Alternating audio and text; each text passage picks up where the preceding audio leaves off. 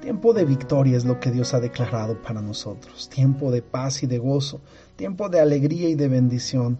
Pero ¿cómo llegar a ese tiempo si nosotros no estudiamos su palabra, si nosotros no nos llenamos de fe y de esperanza? La Biblia dice que la fe viene por el oír y el oír por la palabra de Dios. Y esto tiene un enlace perfecto. La palabra de Dios trae fe a nuestra vida y trae confianza para seguir adelante. Hoy estamos estudiando el Salmo 127, un salmo que también forma parte del cántico gradual y este se atribuye a Salomón. En él nosotros estudiaremos cómo es la vida sin Dios, que representa vivir con Dios y edificar nuestra vida en su casa, en la casa de Dios y con fundamento de la palabra de Dios. Dios debe estar en todo lo que hagamos y todo lo que emprendamos. Yo quiero que antes de comenzar este salmo me acompañes a orar. Padre maravilloso, te damos gracias por tu palabra y por esas enseñanzas que nos estás trayendo. Que podamos nosotros traer revelación a nuestra vida a través del estudio de este salmo y que podamos nosotros aprender más de ti Queremos, Señor, tu palabra en nuestra vida y tu palabra en nuestro corazón, Señor, porque sabemos que es así como vencemos todos los obstáculos y las dificultades que hay. Te damos gracias, Padre maravilloso, en el nombre de Cristo Jesús. Amén. Salmo 127.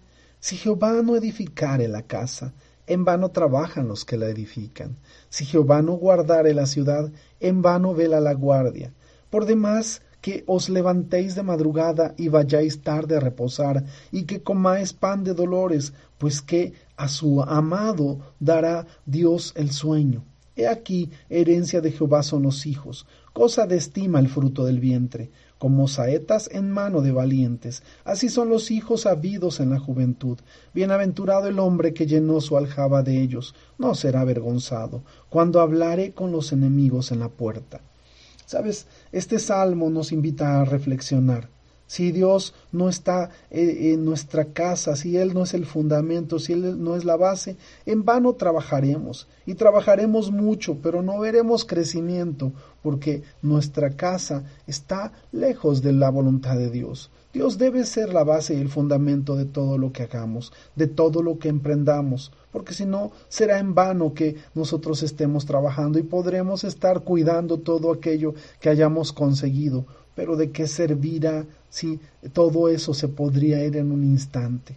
Conozco muchas personas que se han enfocado en hacer riqueza y en hacer poder, pero han descuidado a su familia, han descuidado su casa y el salmista estaba consciente de ello, porque él expresa en el versículo 3, herencia de Dios son los hijos, cosa estimada el fruto del vientre, porque en realidad eh, los hijos son una gran bendición. Hay personas que a los hijos los ven como una carga, los ven como una dificultad, los ven como un tropiezo quizá. Hay personas que pudieron tener hijos, pero no los deseaban. Y esto ha provocado que traiga frustración a su vida y que sean infelices no solo ellos, sino que hagan infelices a sus hijos. ¿Sabes? Los hijos son algo maravilloso. Son los que nos llenan de alegría, de paz la casa, nos llenan y nos animan y, hacen que nuestra vida tenga valor. Cuando nosotros somos bendecidos con hijos. Es como recibir una herencia. El salmista así lo asemeja. Él dice que son herencia de Dios. Y sabes, la oportunidad de ser padre, de ser madre, no la tiene cualquiera. Pero si tú la tienes, te animo a que voltees a ver la misericordia de Dios, a que veas que parte de ti está en ese ser maravilloso que está quizá a tu lado. Y a veces podemos estar alejados de nuestros hijos por circunstancias de trabajo, por circunstancias distintas, pero debemos eh, eh, disfrutar cada momento que pasamos con ellos y hacerles ver lo importante que son para nosotros. Tan hermoso es la relación de padre e hijo, que Dios nos ha llamado hijos y nos ha permitido llamarle padre. Y esto es algo precioso. Por eso el salmista está reconociendo que nosotros no podemos hacer nada sin Dios. Dios no está en contra de los esfuerzos que nosotros hacemos.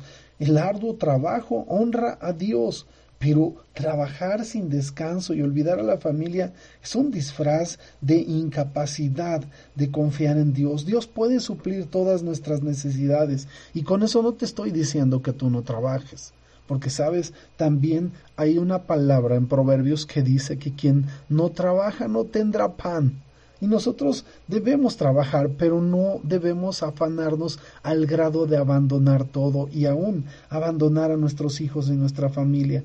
Como el salmista está expresando, los hijos son como saeta en mano de valiente porque realmente nosotros estamos dándole dirección a nuestros hijos para que puedan impactar a las nuevas generaciones y puedan cambiar los ambientes y los sazones que se están presentando en el mundo. En un mundo lleno de, de violencia y de maldad, son nuestros hijos los que harán la diferencia y somos nosotros a través de ellos los que influiremos, los que transformaremos estos tiempos. Por eso el salmista dice, bienaventurado el hombre que llenó su aljaba de hijos, de ellos, no será avergonzado cuando hablare con los enemigos en la puerta.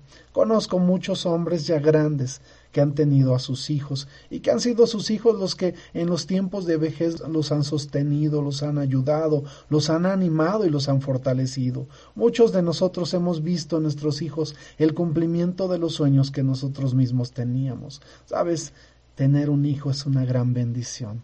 Yo soy privilegiado con mi familia, con mis hijas que Dios me dio. Y esto, estar eh, edificando mi casa en la roca que es Cristo Jesús ha traído paz a mi corazón, porque mis hijas, mi esposa y yo hemos gozado de las mieles de estar en su presencia, del gozo y de la paz que solamente Dios nos da. Y esto es lo que muchos envidian, aun cuando tengan las riquezas más grandes, no tener este privilegio de tener una familia, de tener hijos, de tener la bendición de Dios de su lado, es algo que de lo que la gente día a día está anhelando.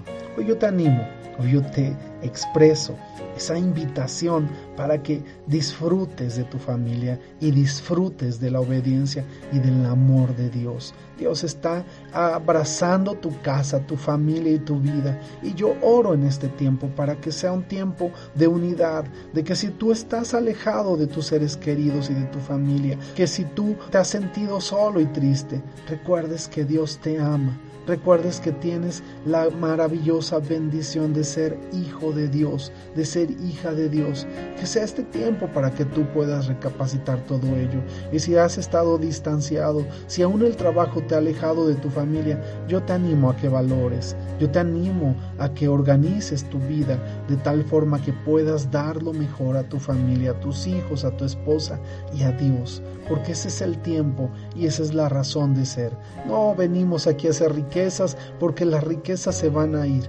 Venimos aquí a compartir nuestra vida con nuestros hijos, con nuestros seres queridos, con nuestra familia y hacer un fruto de alabanza a Dios. Que Dios te bendiga, que tengas excelente día. Amén, amén y amén.